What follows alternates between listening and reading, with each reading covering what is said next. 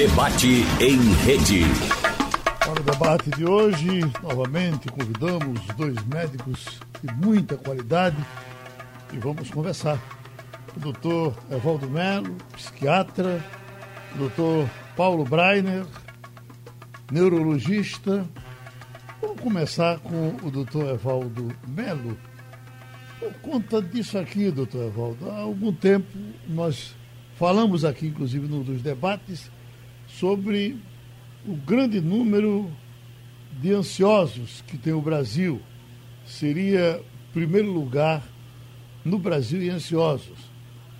E agora sai com mais, com mais de 12 milhões de doentes. Brasil é o país mais deprimido da América Latina, um relatório da Organização Mundial de Saúde. Depressão e ansiedade, essas coisas andam juntas, doutor Evaldo? Bom dia, Paulo. Bom dia, Geraldo. Bom dia a todos os teus ouvintes. Isso daria um total de 30 milhões de brasileiros, Geraldo. 12 milhões de deprimidos, mais 18 milhões de ansiosos. Uhum. É, e ainda existe uma, uma zona entre uma e outra enfermidade que nós chamamos de depressão ansiosa.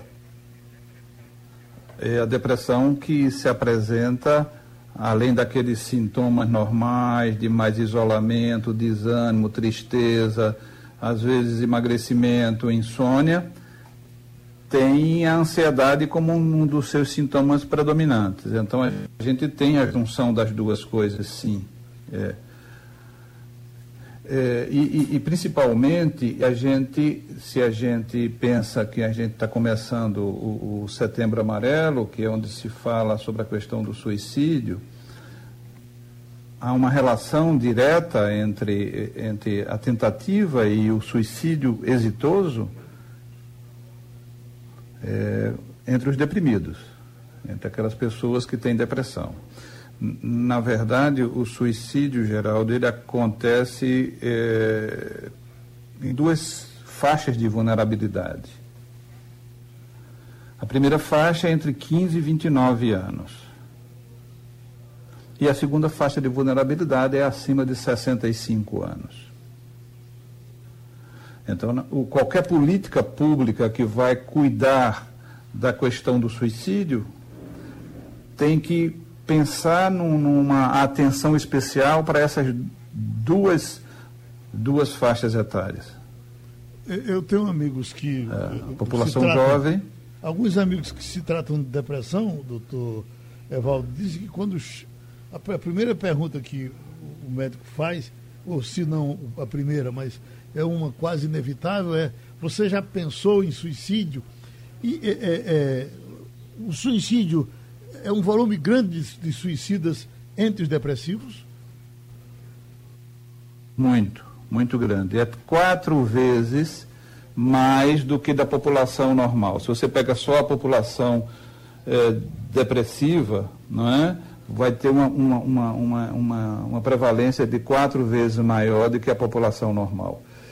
É, eu, eu até acho que todo deprimido pensou direta ou indiretamente no suicídio, Geraldo. Não, não assim, eu, eu vou planejar me matar, mas assim, se eu morresse, resolveria todos os meus problemas. Se eu, se eu morresse, aliviava essa minha dor. Porque é, eu chamo da depressão a dor sem sangue. Você não sangra que a pessoa pode ver que você está sangrando, com... mas você está sangrando para dentro. Então, Além do mais, você tem que lidar, Geraldo, com o preconceito e a incompreensão da família e da população, da sociedade em geral, em relação à depressão. A depressão é confundida com preguiça, a, a, a depressão é confundida como acomodação, é confundida como se fosse um traço de caráter. E, e, então você tem que lidar com esses dois elementos. O elemento interno de que você não aceita bem o que você está sentindo e um, e um elemento externo de que as pessoas não conseguem é, aceitar o que você está passando. Uma paciente minha me disse, doutor, imagine o que é, que é você acordar e ter uma pata de elefante pressionando o seu peito. Tente se levantar da cama com uma pata de elefante em cima do seu peito. A, a ansiedade, doutor. É, é... Esta situação, uhum. que é uma situação vivida pelo deprimido, o, ansioso, eu lhe pergunto, é, é, é eu acho que nós estamos... Desculpa, Geraldo, houve um delay aí, é. mas eu, eu lhe interrompi. Pode continuar. Não, nós estamos tentando resolver esse negócio do delay, que a gente está sentindo que o senhor está correndo atrás da, da, da, palavra, mas a gente está correndo atrás aqui de, um, de uma situação para resolver já já esse delay. Mas eu lhe pergunto, para o especialista, assim como o senhor, é fácil eh, diagnosticar num paciente se ele está deprimido ou, ou, ou ansioso ou esses sintomas são parecidos?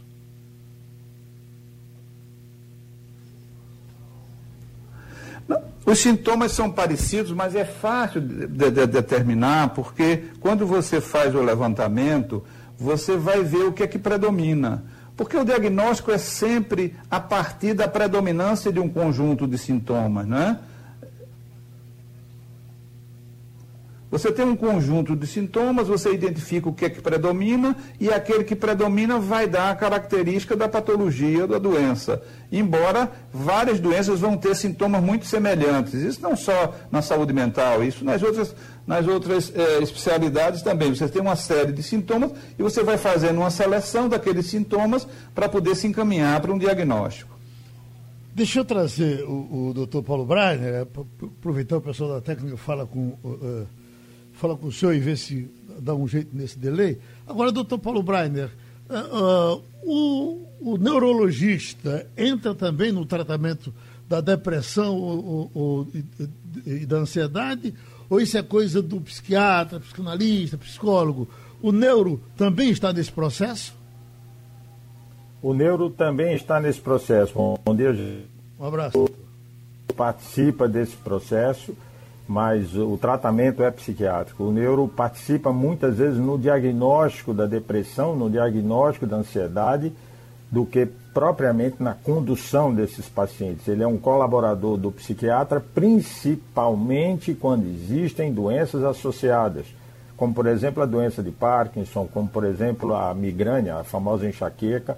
Então existe um tratamento cooperativo entre o neurologista e o psiquiatra mas as duas doenças elas convivem, elas se alimentam e elas coexistem para atrapalhar a vida da pessoa. Eu gostaria de endossar as palavras de Evaldo, já que a prevalência da depressão no mundo é tão grande, eu acho que não se explica mais a depressão estar tá crescendo por falta de informação, conhecimento. Esse conhecimento, nós estamos aqui discutindo isso com Geraldo Freire, numa manhã de, de quarta-feira, então, o acesso à informação existe. Eu acho que Evaldo pontou muito bem. Existe muito preconceito no tratamento da depressão. É rotulado de triste, é rotulado de fraco. Existem algumas religiões onde o deprimido ainda é considerado uma pessoa fraca, com falta de fé, quando a depressão é uma doença. E nas doenças que nós neurologistas tratamos, como eu falei, a doença de Parkinson é um exemplo o reconhecimento da depressão, ela hoje vem na fisiopatologia da doença. A depressão é considerado um dos principais sintomas não motores. Que significa, ah, a doença de Parkinson tem que tremer, tem que ficar rígido, tem dificuldade de movimento, tem, tudo isso. Mas muito, 50% desses pacientes desenvolvem depressão e ansiedade antes dos sintomas motores ou na evolução dos sintomas motores. Ah, não, ele está triste porque recebeu o diagnóstico. Não, em parte sim, mas a partir do momento, essa, essa noção ela serve para tudo. A partir do momento que aquela tristeza se prolonga por mais que duas, três, quatro semanas, um mês, atenção família, atenção amigos, essa pessoa querida, ela pode não estar triste por conta do diagnóstico, certamente ela está apresentando depressão. ela vai levar dois, três, quatro, cinco meses para perceber a depressão, para se incomodar, para que a depressão atrapalhe a vida dela. Mas você, querido amigo, família, você não, você percebe antes. E você fala para o médico, porque vai na consulta do neurologista, ele vai olhar os sintomas da doença, ele vai perguntar pela depressão. Mas você vai enfatizar: olha, meu pai, minha mãe, meu irmão, minha irmã está muito mais triste que o normal ele está se isolando, ele está apático, ele não quer conviver com ninguém. Ah, é porque ele está tremendo. Não, veja, existe uma tristeza maior, doutor. Ele, tá, ele não era assim. Essa é uma participação muito importante da família no diagnóstico de depressão nos quadros de pacientes com doença de Parkinson. O meu, o meu temperamento, o meu comportamento, doutor Paulo, pode me levar a uma, a uma depressão? Sim, existem hoje os fatores estressores. Evaldo pode falar mais sobre isso, mas nós sabemos da genética como um fator importante. Se você tem um pai ou uma mãe com depressão maior diagnosticada, você tem duas vezes mais chance de depressão do que a população normal. Se você tem uma pai, um pai ou uma mãe e um avô ou uma avó seu risco agora é três vezes maior, é a genética, ela está presente, alguns estudos falam 30, 40, 50, outros falam até 70% das pessoas com depressão. Existem os fatores estressores, por exemplo, uma infância negligenciada, infância onde houve abuso, não é o abuso sexual somente, que já é uma tragédia, mas é também o abuso físico. A criança que era obrigada a trabalhar muito além da capacidade, que era negligenciada do ponto de vista emocional, e são fatores estressores importantes na gênese, na criação do circuito cerebral responsável pela depressão. É muito importante avaliar. Hoje, até uma corrente estuda alimentos na depressão, estuda fatores de convivência, chamados fatores cognitivos, na gênese, na, no aumento do comportamento depressivo na pessoa. São vários fatores, mas sim, a, a resposta para você é sim, Geraldo. Então, a mesma pergunta para o doutor Evaldo. Doutor Evaldo, a, a, a, gente encontra pessoas que a gente diz, olha, aquele camarada se, se aperreia com tudo, ele vai terminar é, estressado e doente. É, é, aí a gente leva isso para o temperamento dele, para a forma dele ser. Eu lhe pergunto, no caso da depressão, o meu temperamento pode me levar também para isso? Olha, isso, é, é, isso que Paulo estava falando é absolutamente verdadeiro e, e, e importante. Quer dizer, é, são, são coisas que têm a ver com, com, com a genética, primeiro, né? há, há uma vulnerabilidade genética como falava o Paulo, e há a vulnerabilidade pelo, pelo processo de desenvolvimento emocional da pessoa. Seria a criação e todos esses estressores que o Paulo falava, que acontece ao longo da vida, desde mesmo a questão do, do clima, do ambiente de dentro de casa. Então você está falando, o, o cara que é aperreado, veja, Aí nós estamos falando da questão da personalidade, do jeito. Jeito é personalidade, é estrutura. Então, tem pessoas que têm uma, uma, uma, personalidade mais passiva, mais calada, mais recolhida. Tem pessoa que tem personalidade mais agressiva, que é mais para fora, mais de descarregar, mais é, temperamental. E tem pessoas que têm uma, uma, personalidade que é, é, que a gente chama mais perversa, que é, ele está em primeiro lugar e que passa por cima de tudo, aquilo como aquela como Brizola dizia, pisa no pescoço da mãe para conseguir o que quer. Então veja, é, a personalidade vai. Ela é, ela, ela é algo que nasce com você, só que ela vai se moldar ao longo do desenvolvimento. Quer dizer, a pessoa que é agressiva por personalidade não precisa ser agressiva a vida inteira. Nós podemos trabalhar a nossa agressividade, e eu nem estou falando trabalhar terapeuticamente, porque seria algum outro tipo de trabalho. A vida pode nos ajudar a moldar a nossa personalidade. Eu nunca vou deixar de ter uma personalidade agressiva, mas eu não preciso me transformar numa pessoa agressiva, mesmo que eu seja temperamental, mesmo que eu seja impulsivo, mesmo que eu seja esquentado, para usar um, termo bem popular. Então, a minha personalidade me impele para que eu responda mais agressivamente, mas eu posso, ao longo da minha vida, do meu desenvolvimento na vida, moldar melhor essa minha personalidade. Eu posso ter uma personalidade passiva, de acomodado, de aceitar tudo, ah, mas eu posso, ao longo do meu desenvolvimento, trabalhar essa minha personalidade para ser mais ativo, para ser mais proativo, para poder trabalhar e, e lutar por uma vida diferente. Então, há esses aspectos que a gente nasce com ele, e Paulo dizia bem, uma parte da depressão, principalmente a depressão chamada endógena, é aquela depressão profunda, aquela depressão primária, aquela depressão tem um, um componente genético grave, grave no sentido de forte, embora não é uma, não é uma, uma sina. Você teve um pai, teve uma mãe, teve um avô, você vai ser deprimido. Você tem uma possibilidade maior de desenvolver a depressão, então, você tem que cuidar também disso.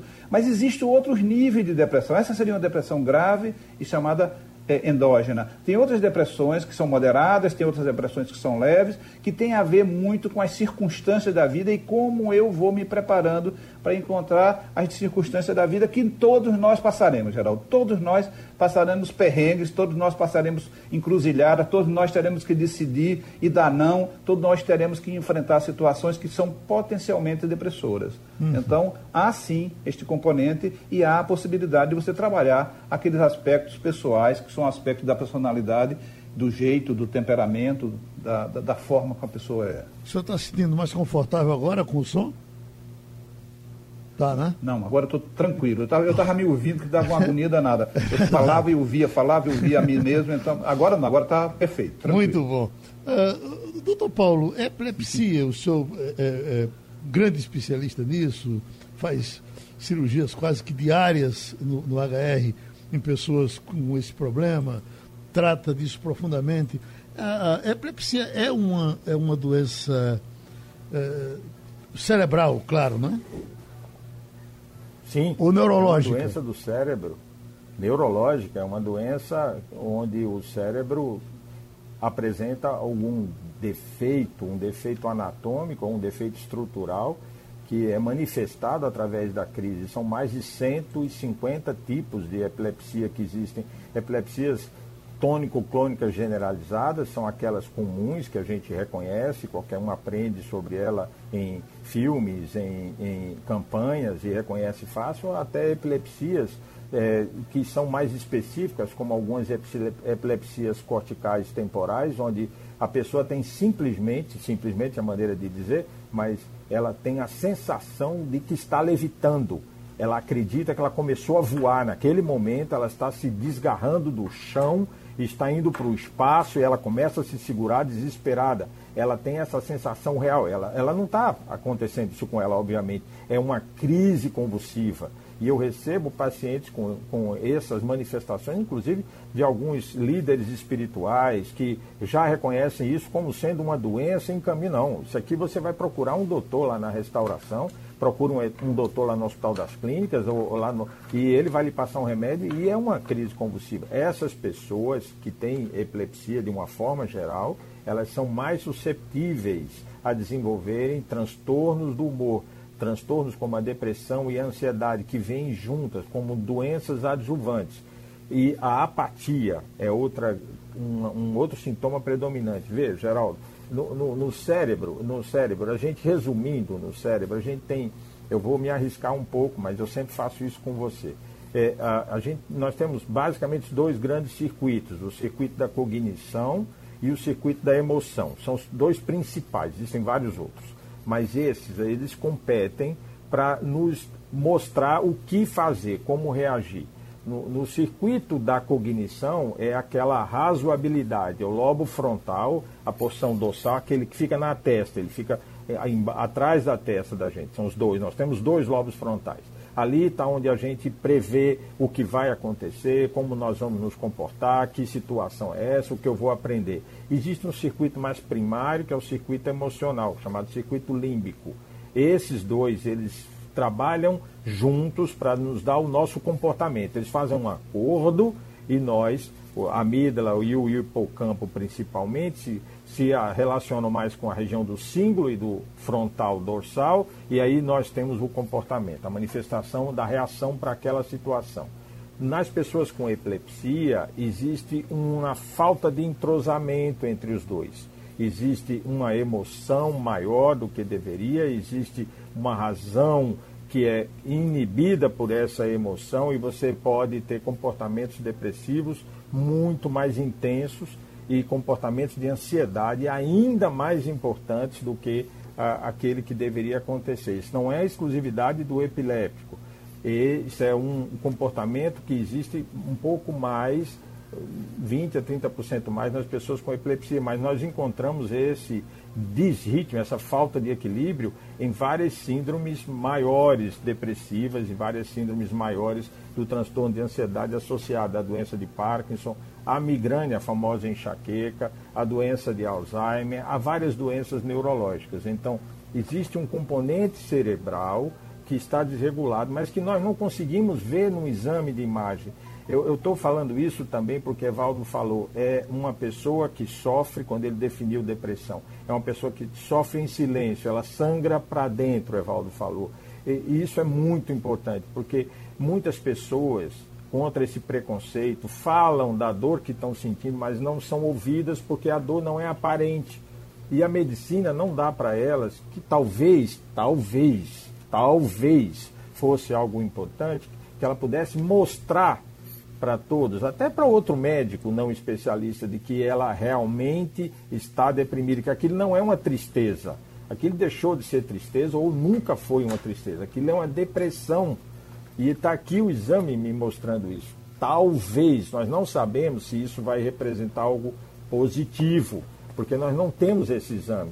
Em, em estudos, sim, como eu, quando eu falo tudo isso, são exames chamados ressonância magnética funcional específica em centros especiais, específicos de estudo, é possível, mas não, não dá para o médico pedir isso no consultório.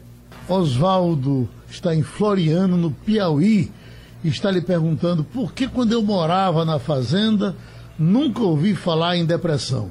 Depressão, inclusive, doutor Evaldo, é uma coisa que se discute há muito tempo, ou talvez não se discuta, mas eu, eu já li que Hipócrates já tinha uma preocupação grande com os pacientes deles mais tristes, que possivelmente eram os deprimidos, não é isso? É, veja, tem célebres deprimidos, como tem célebres epiléticos também, né? O doutor Paulo estava falando da epilepsia, eu me lembrei que tem é, a descrição de, de, de, de, grandes personalidades que eram epiléticas. Pedro II. Mas a, a depressão sempre acompanhou a, a, a, história da humanidade. O problema é que o fato de você não dar um nome faz com que as coisas passem despercebidas, mas sempre aconteceu é, a, a, sensação e o sentimento de esvaziamento do ego, para poder usar uma, uma expressão mais psicanalítica, a sensação de vazio. Geraldo, a gente não pode avaliar, nós que não temos depressão, nós não podemos avaliar a dor, não é? E, e, e o, o, o que é que representa para a pessoa ter esses sentimentos é, depressivos. Por quê? Porque é algo que você não consegue expressar por palavras, não é? Quer dizer, você veja, é, nós fizemos é, lá do Instituto Heide, nós estamos fazendo a cada 15 dias alguns encontros, algumas rodas de conversa, e uma das rodas de conversa que a gente fez lá em abril eh, foi sobre a questão do que a gente chamou de doenças do coração e depressão. Né?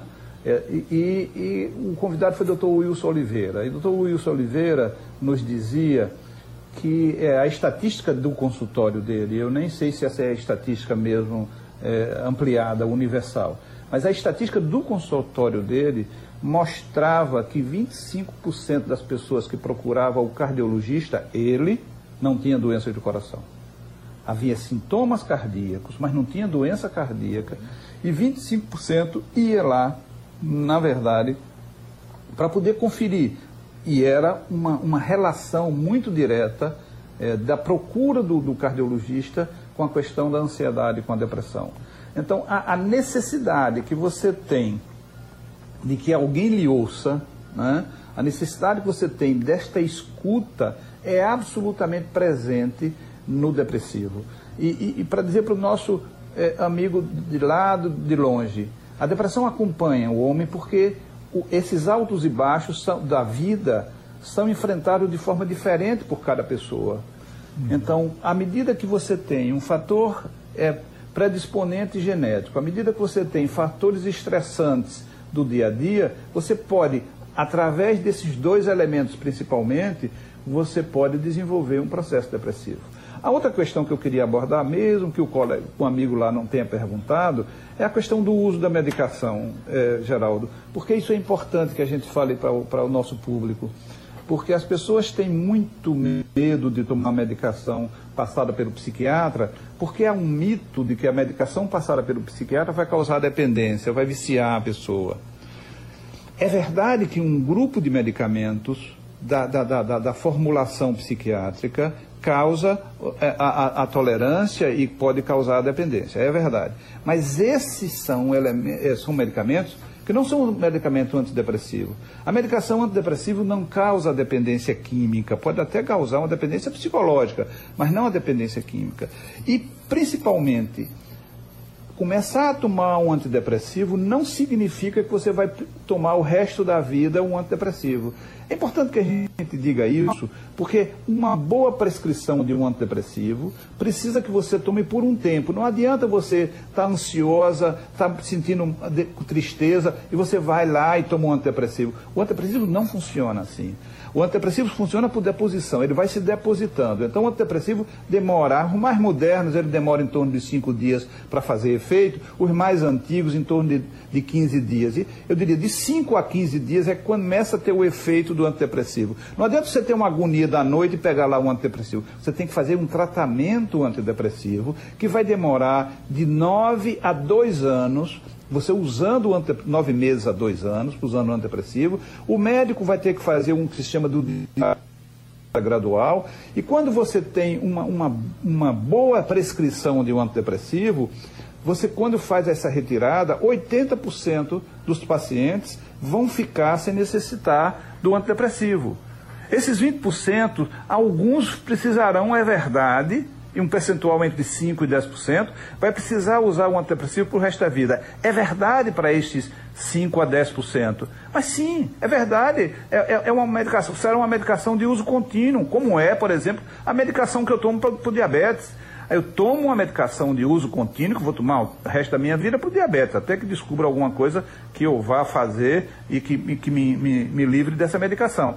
O, o, hiper, o, hipertenso vai usar antihipertensivo possivelmente o resto da vida. Por que há este preconceito de usar um, um antidepressivo para o resto da vida para estes 5 a 10% dos quadros de depressão? Então, não é verdade que o antidepressivo traz dependência, o que traz dependência é o ansiolítico, é o calmante, é, o, é a medicação, esta medicação para dormir. Esta medicação tem um potencial de provocar dependência alto. A outra coisa é assim, não se admite mais em lugar nenhum do mundo que você trate depressão só com antidepressivo. A depressão tem que ser tratada com antidepressivo e com psicoterapia. Então, também, do mesmo modo, não se internacionalmente que você traz, trate a depressão só com psicoterapia.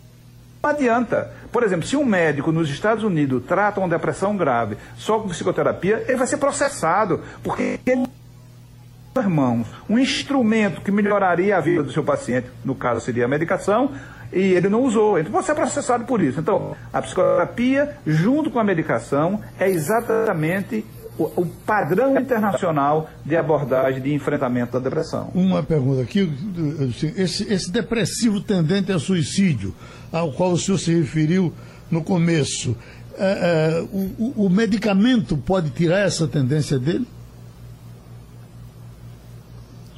Esse desejo. É, de... você, é, veja, eu, eu, eu, Esse depressivo com vontade é. de, de, morrer, ele bem medicado, ele, ele, ele, ele, ele sai desse, de, de, dessa onda?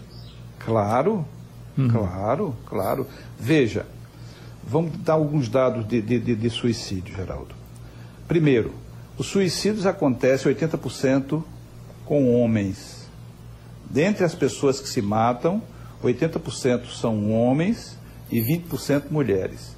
Entre as pessoas que tentam suicídio, 60% são mulheres e 40% são homens. Então, as mulheres tentam mais o suicídio e o homem realizam mais, ou seja, tem, tem um, uma tentativa exitosa, porque o êxito da tentativa é a morte.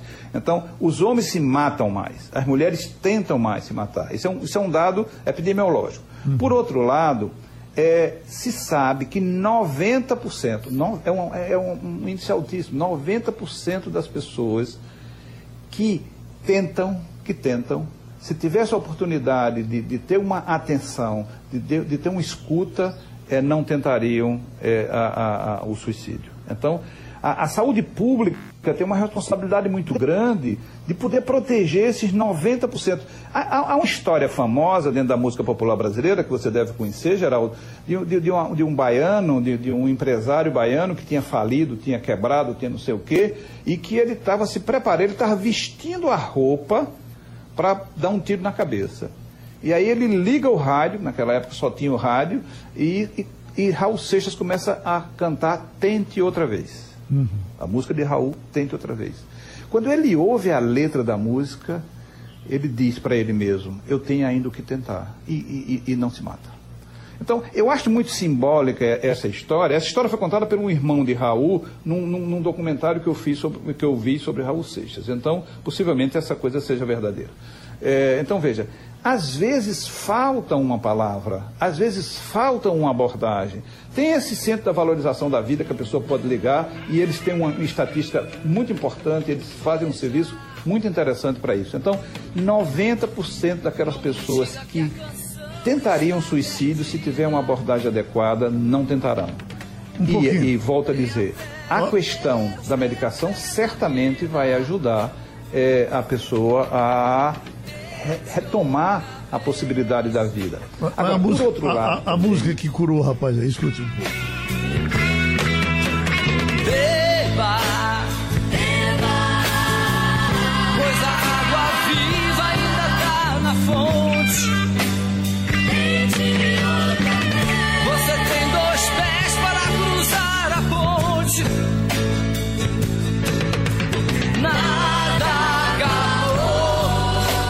Então quer dizer que essa coisa da autoajuda funciona, não é, doutor Evaldo? Claro, claro que funciona. E doutor Paulo está quietinho falando... lá do outro lado, vamos, vamos trazer ele para a nossa conversa. Doutor Paulo. Traga, eu, claro. Eu estou adorando, eu estou gostando muito das palavras de Evaldo, porque elas estão elas estão de acordo com o que a gente acredita na ciência cerebral. O pensamento é a criação de neurônio. A gente já conversou isso em outras oportunidades e a, eu repito, a forma como nós pensamos, neurônios se comunicam e um com o outro e se criam neurônios no cérebro que se você continua usando aquele pensamento, ele vai reforçando. É o que acontece nessa linha de pensamento negativo e desesperança que tem a pessoa com depressão. Ela tem um pensamento diferente, ela cria um circuito neuronal com, um, cheio de crenças negativas que são comuns à depressão, à, à situação, ao, ao futuro. É, é, é, o que a gente chama na, na, ciência cognitiva de viés de confirmação. É, é as pessoas com depressão, é, esses viés, elas são, são muito importantes. Elas prestam, o que significa, Geraldo? Significa assim, ela vai prestar mais atenção, ela vai dar mais importância àquelas informações que apoiam as crenças negativas dela. Uhum. É, ela chega a ignorar e a desvalorizar qualquer informação contraditória àquela crença negativa dela. Então você, leigo, você, família, você, amigo, tenta, conversa, mostra, às vezes até briga, mas não é por aí. É o que Evaldo falou, nós precisamos de uma intervenção de um profissional precisa ser um psicólogo, precisa ser um psiquiatra, precisa ser alguém que sabe ouvir e que sabe falar. A música, a belíssima música poética que foi mostrada aqui do Raul, ela encontrou, ela foi a referência daquele pobre homem por causa de um momento, de uma palavra dita na hora certa que ele não tinha ouvido antes. Na época em que aconteceu, pelo que entendi, não existia esse conhecimento essa discussão aberta sobre depressão como hoje a gente tem. Hoje, apesar do preconceito, que foi nossa primeira fala hoje, nós estamos discutindo depressão. Não é tristeza, gente. Depressão é uma doença. Evaldo falou diabetes. Alguns autores lá da, da Universidade da Califórnia falam assim: é, é como se fosse uma obesidade. Você é muito deprimido você está com uma obesidade muito, muito maior, da, da, mórbida, obesidade doença.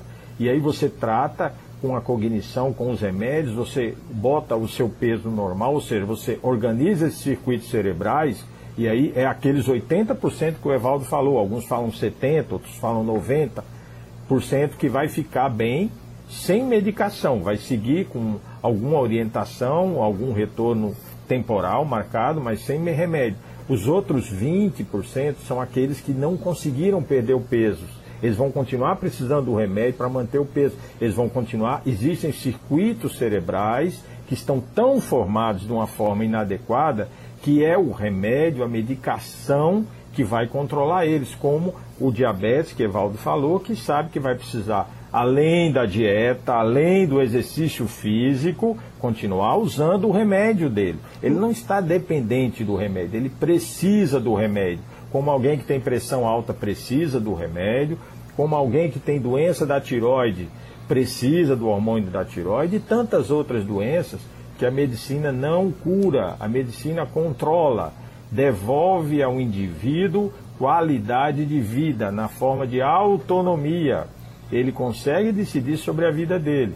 Então, é novamente o preconceito, a falta de conhecimento ou de curiosidade que faz as pessoas muitas vezes resumirem a depressão a algo como falta de energia, ou falta de vontade, ou falta de fé, ou falta de. Não, gente, se existe falta de alguma coisa, é no cérebro. E essa pessoa precisa de ajuda, ajuda especializada, precisa do diagnóstico e precisa do remédio. Que ela não vai ficar dependente, ela vai ter a vida dela melhorada por causa disso. O doutor Paulo, a, a, a fé, no, no sentido confiança, é, abstraindo do lado religioso, a fé, eu acredito, a confiança, eu, eu acredito no, no remédio que eu estou tomando, eu acredito no meu tratamento. Isso me ajuda na cura? Muito, Geraldo. E ajuda muito a controlar, seja qual for a doença. Da epilepsia, a doença de Parkinson, a depressão, a ansiedade, acreditar no seu médico, acreditar no seu psicólogo, acreditar no seu remédio. Ser parte do tratamento e não deixar com que aquilo dali resolva o meu problema. Não, eu sou parte, então eu acredito. É assim que a psiquiatria hoje, acho que Evaldo pode confirmar isso, estuda a fé, se, se preocupa em, em entender como a fé naquele paciente, como você disse, acima de qualquer religião, a fé, como ela está agindo no mecanismo daquele pensamento, daquela doença, daquele transtorno. Então é muito importante ter fé, acreditar em algo que você tem como sendo seu e como sendo de todos. É um compartilhamento da emoção com o mundo. A fé é muito importante. Estou lendo informação aqui que eu não posso deixar de pedir a contribuição dos médicos informados e competentes que participam com a gente aqui do debate para falar um pouquinho disso. É, recentemente, a gente divulgou aqui que a Anvisa aprovou a venda do Brasil do remédio mais caro do mundo. É o remédio para atrofia muscular espinhal tipo 1, é, onde o tratamento custa 12 milhões de reais. 12 milhões de reais. Eu fiquei tão desesperado com esse preço, fiquei pensando, puxa vida, isso acontece muito com criança, você está vendo uma criança se acabando ali sabendo que tem remédio, mas você não tem 12 milhões de reais para tratar dela. E eu estou lendo aqui um artigo de um, um, um cronista que ele já veio para o outro ângulo. Ele pergunta: há de se perguntar por que um remédio precisa custar 12 milhões de reais. Doutor Paulo, por quê? Geraldo, a medicina é uma das ciências mais caras. A pesquisa médica é extremamente cara. Pequenos, pequenos momentos de participação que eu tive na minha vida dentro de um laboratório de pesquisa, eu comparado com um cientista, claro, eu percebi o quanto é uma ciência cara. Realmente, para encontrar uma medicação que seja segura e efetiva, que vá tratar aquela pessoa sem risco, com um menor risco possível, no mínimo aceitável, comparando com a evolução da doença em questão, custa muito tempo e muito dinheiro. Agora, 12 milhões, eu preciso ler sobre isso, Geraldo. Eu realmente preciso ler detalhadamente nas fontes para entender por que. Acho que caiu a sua linha. Hein, doutor Evaldo, por que, que o, o, nesses casos, esse mundo é tão desumano assim? Por que, que ele não se junta e, e isso não é de alguma forma uh, financiado? Uh, os países não se juntam e não deixam acontecer isso, porque, na verdade, um país como o Brasil, onde as pessoas judicializam, lá vai alguém poder comprar um remédio por 12 milhões porque tem informação, porque tem advogado, e isso certamente vai faltar para o outro lá na outra ponta. Não concorda?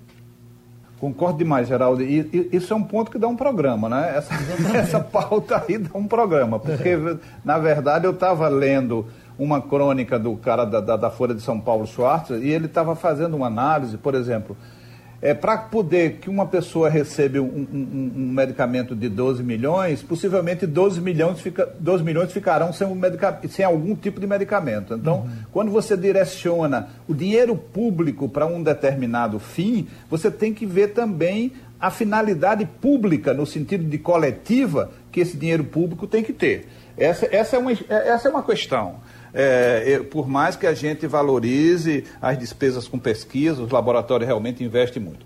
A outra coisa, outro, outro, outro dilema ético também, Geraldo, é assim: o Brasil foi o, foi o, o, o país mais vanguardista no tratamento da questão da AIDS. O Brasil simplesmente quebrou todas as patentes da AIDS e assumiu comprar e distribuir gratuitamente a, a, a medicação para AIDS. E nenhum outro país tinha feito isso. Depois outros fizeram. Então, há possibilidade, porque o que você o que você está pagando é, é, a patente. Qualquer medicamento ele tem 10 anos e durante 10 anos o laboratório vai produzir, só ele vai produzir aquilo que ele descobriu, exatamente porque, porque ele, ele investiu, ele, ele gastou muito dinheiro. Depois de 10 anos, aquele sal, aquele composto, pode ser fabricado por qualquer outro laboratório, e aí você vê que o, que o medicamento, o preço vai lá para baixo, até 10% do que custava quando era uma patente é, é, privada. Então, neste sentido, a gente tem que ver o uso público da questão que é privada. É, essa é uma discussão ética, Geraldo. Essa é uma discussão que leva muito tempo, porque, primeiro, nós vamos investir 12 milhões para adiar ou melhorar ou atenuar a doença de uma criança, é, enquanto outros 10 milhões, 5 milhões ficarão sem assistência. Por outro lado, nós vamos abandonar uma criança por conta de 12 milhões? É. Quanto vale a vida de uma criança? Muito mais do que 12 milhões, não tem preço. Então, veja o dilema que, que um gestor público tem. Por outro lado, a gente sabe que é, qualquer torpedozinho de merda desses custa muito mais de 12 milhões. Qualquer armazinha dessa que esses caras produzem vale muito milhões a mais do que 12 milhões. Então, veja, há um direcionamento da riqueza do mundo para um, um espaço, para um lugar que só beneficia alguns e cria exatamente esta situação de desigualdade e de mortandade na, na, população pobre a partir exatamente porque o dinheiro do mundo é dirigido para fins que não são humanitários. Doutor Paulo Brainer, o efeito placebo, tão falado, dizem que no teste de remédio você tem às vezes 10 ou 20% de pessoas que se curam pelo, pelo efeito placebo. Eu lhe pergunto, a cura do efeito placebo, ela é definitiva ou ela é temporária? Eu, eu, eu me sinto curado aqui, mas quando eu chegar ali, a, o meu problema retorna. O efeito placebo é muito importante na medicina, Geraldo. Ele é, está presente em todos os tratamentos, com uma grande variação de importância. Nós temos na dor crônica, por exemplo. Eu me lembro de um estudo que fiz à época no Hospital do Câncer de São Paulo, nós estamos falando aí de 1995, onde os pacientes que faziam toracotomia, ou seja, abriam o tórax para tirar um tumor, é uma das cirurgias mais dolorosas no pós-operatório, você respira, dói, é fácil entender. Então, num grupo de pacientes selecionados de forma randomizada, nós, médicos, íamos pela manhã fazer a medicação nele, olha, estou fazendo aqui a medicação para dor, a senhora vai conseguir respirar melhor. No outro grupo, a mesma medicação, a mesma, na mesma dose proporcional para o paciente, era feito em silêncio por uma enfermeira ou até por um médico, mas em silêncio, sem nenhuma palavra. Os pacientes que a gente conversava estava mostrando e falando que fazia aquela hora a medicação tinham uma melhora na dor acima de 50% do que aqueles que só se chegava lá e fazia o remédio. Não existe, não se confunde o fator placebo como sendo mentira. O fator placebo tem a ver com aquela fé que a gente estava falando no bloco anterior. Uhum. Tem aquela liberação de substâncias dentro do cérebro que fazem você se tornar parte da sua solução, que faz você acreditar de que aquilo ali, aquilo que está acontecendo, vai lhe fazer bem. E isso tem um prazo ele não dura mais. É assim que a gente estuda na ciência o efeito placebo. Ele tem uma duração, ele não pode curar algo, mas ele vai melhorar por um certo tempo. E a partir deste tempo, inclusive algumas imagens andaram nas redes sociais de uma técnica de tratamento para doença neurológica baseada no aquecimento cerebral de um médico brasileiro em algum lugar dos Estados Unidos que fez uma máquina mas você vê que em muitos casos, pelo menos analisando as imagens sem fazer credo, aparentemente é o efeito placebo daquela situação que faz a pessoa sentir a melhora. Uhum. Nós precisamos acompanhar todos os tratamentos novos, caros, extremamente caros ou baratos, por um tempo X. Ah, eu fiz esse tratamento e ele melhorou de, da doença de, da enxaqueca por dois meses. Ah, porque ele acreditou em mim mas depois no terceiro mês voltaram todos os sintomas. Então era o efeito placebo, provavelmente. Ele é muito importante no começo do tratamento, mas ele não se sustenta sem haver um motivo fisiológico para isso. É, era essa a pergunta, que, é, justamente a resposta que eu pensava que o senhor teria. Agora, doutor. Geraldo, deixa, deixa, deixa não, doutor é, é, tentar dizer o que é que eu penso. Porque, na verdade, é, é Paulo lembrou bem que era a, o, nós terminamos o bloco anterior sobre isso, a questão da, da, da, da, da, da crença na fé, não é? Quer dizer, há vários estudos mostrando não é a religiosidade, é a espiritualidade, é a crença, é a fé, não é não é determinada religião ou outra religião, isso é importante. É, e a outra coisa do, do efeito placebo, existe sempre sempre em qualquer prescrição o efeito placebo, que é o efeito emocional. Por exemplo, a gente tem que pensar que junto com a receita vai um pedacinho do médico. Junto com qualquer remédio vai um pedacinho do médico e na crença que você tem daquele médico. E como nós sabemos que o processo, isso que o Paulo estava falando, o processo emocional, ele desencadeia dentro da pessoa efeitos é, é, de, de, de, de proteção de, de, de, é, é, de proteção para quem está tomando. Então, você mexe com a imunidade se você está deprimido e você mexe com a imunidade se você está realmente é, no, no estado emocional. Então, o estado emocional mexe com todos esses elementos. Então, o efeito sempre está presente. O efeito da crença ou da descrença está sempre presente em qualquer tratamento, em qualquer prescrição. Então não é assim, vou adicionar o placebo. Ele já está junto esse efeito da crença do, da, da, da, junto com qualquer prescrição. Tem um João aqui que diz: pergunta a esses doutores tão competentes que explicam tudo com tanta facilidade se é possível, por exemplo, a uma mulher perder o movimento das pernas por problemas psiquiátricos ou psicológicos. Nesse caso, teria sido causado por uma separação. Pode chegar tanto o doutor Evaldo, o doutor Paulo, quem claro, falar primeiro? Claro, Geraldo. Os grandes estudos de Freud foram com neuróticas que, que tinha exatamente uma coisa que se chama conversão. São paralíticos. Aqueles paralíticos de, de, de, pregação que chegam numa cadeira de roda e dizem levante e anda. Aqueles são síndromes conversivas que você de fato não sente os membros inferiores, você não consegue andar, isso eh, por uma coisa emocional, e que de repente, por alguma coisa, Freud estudou isso, nós estamos falando de Freud, em 1895, 96. Então, esta síndrome conversiva, que antigamente se chamava muito histérica, é uma, é, um, é um, uma, uma pessoa histérica, o, o, nome científico mesmo é conversão. É a conversão de um problema emocional através da, da, da estrutura muscular e da estrutura física. Então, isso acontece sim. E que a pessoa melhora, melhora sim. Não é milagre, é apenas melhora. Isso. Oi, doutor Paulo. Está no, na história da neurologia. Grandes neurologistas, Gastou, por exemplo, um neurologista que fez escola até hoje, nós temos as escolas da, dos ditos dele, faziam com que a psiquiatria na época era uma ciência ligada à neurologia, o, o psiquiatra e o neurologista Isso. eram um só médico e existia essa confusão uhum. da conversão, como o Evaldo falou muito bem, mas atenção, não é intencional. Vejam as palavras de Evaldo, que ele falou. A Isso. pessoa realmente não, não é fingimento. as pernas. É, não é fingimento, ela Isso. não está tramando um ganho, ela realmente não consegue andar. O cérebro cria um circuito onde ela apaga o, o poder de chegar com um comando cerebral até as pernas. E a gente vê isso nas ressonâncias funcionais. As terapias e os tratamentos recuperam essa capacidade, porque é uma capacidade perdida. Não se deve nunca fazer juízo de valor de uma pessoa que, por um componente é, é, supracortical, como a gente diz, ou seja, da vontade aparente, parou de andar. Não doutor, condene essa pessoa. Procure ajuda. Doutor, Psicólogo, psiquiatra, procure um psiquiatra. Se os senhores não tivessem com fome, eu ia pedir aqui a direção da rádio para a gente conversar até 4 horas da tarde. Mas foi muito bom conversar com os senhores. Muito obrigado. Tivemos a contribuição do psiquiatra Evaldo Melo, do neurologista Paulo Breiner.